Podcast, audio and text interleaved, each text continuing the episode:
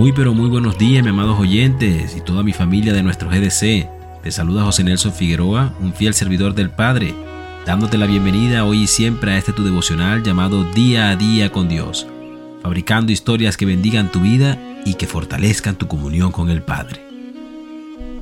El día de hoy quiero honrar y mandarles un fuerte abrazo a mi grupo de crecimiento en Cristo Jesús, o bien sea mi GDC, Decirles que ver a cada uno avanzar y crecer en Cristo me hace muy pero muy feliz y me gozo en el Señor por cada uno de sus logros espirituales. No olviden continuar orando, ayunando y leyendo la palabra, porque Dios siempre es bueno y para siempre son sus misericordias. El día de hoy traigo una historia para ustedes, la cual decidí llamarla El ruido de la carreta. Se cuenta que un joven caminaba con su padre cuando se detuvieron de repente en una curva. Después de un pequeño silencio, el padre preguntó al hijo, Además del canto de los pájaros, ¿escuchas algo más? Durante algunos segundos el muchacho se concentró en el ruido del ambiente y luego respondió, Estoy escuchando el ruido de una carreta. Correcto, dijo el padre, es una carreta vacía. ¿Cómo sabes que está vacía si no la estás viendo? preguntó el joven. Es muy fácil saberlo. Cuando una carreta está vacía, hace mucho ruido, y cuanto más vacía está, tanto mayor es el ruido que hace. Cuenta el jovencito de la historia que nunca olvidó la lección de su padre.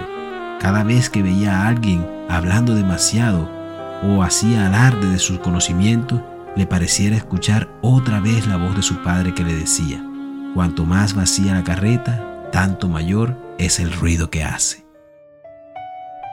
¡Wow! Pese a ser una historia pequeña, nos deja ver lo grande de su enseñanza.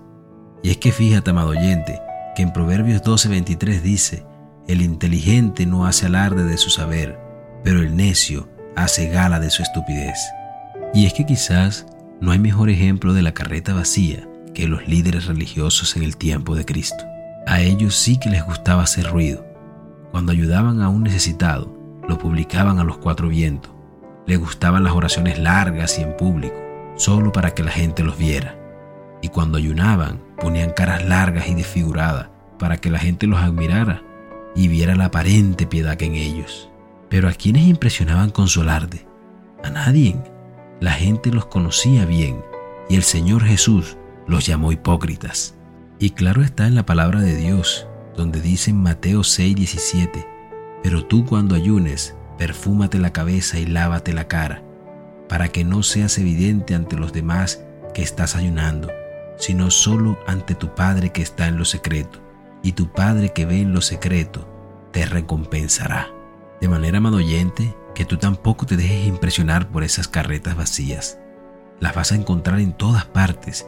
Quieren exhibir su sabiduría, pero lo único que logran es hacer gala de su estupidez. Y por supuesto, no incurras tú mismo en este error, porque tarde o temprano la gente se dará cuenta de tu verdadero valor.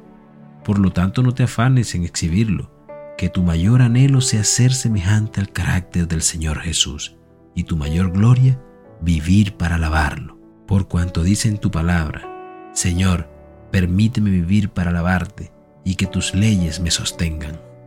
De manera que ahora estaremos más atentos no dejarnos impresionar por quien lleva una carreta vacía. Recuerda que no hay quien lleve una carreta más llena que aquel que lleva a Cristo en ella. Por eso no hace ruido. Dejo esta pequeña oración para ti. Amado Padre Celestial, este día vengo rendido a ti, Padre, porque sé que tú eres quien llena mi carreta de todo lo esencial y le da el peso que necesita para mantener silencio ante lo que digo y hago, para que aquel que vea en mí vea menos de mí y vea mucho más de ti. Amén y amén. Que tengas un maravilloso y hermoso día. Dios te bendiga. Algo está cayendo aquí.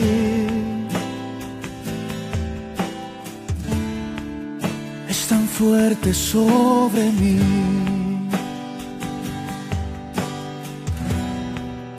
mis manos levantaré y su gloria tocaré.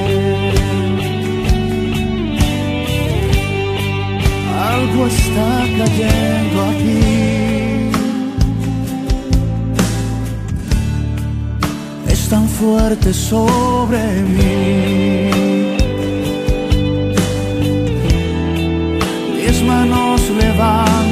Levantaré.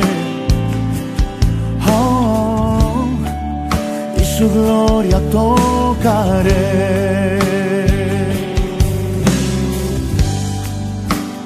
está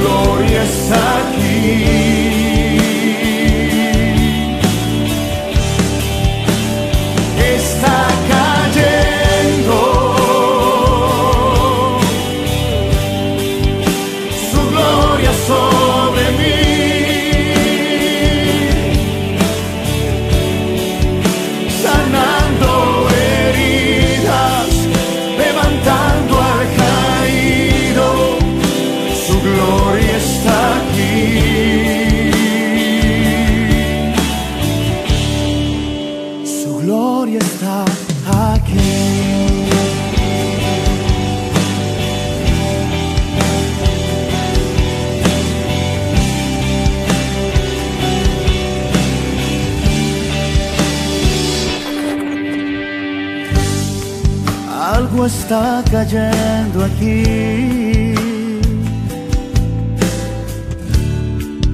Es tan fuerte sobre mí. mis manos levantaré. Oh, y su gloria tocaré.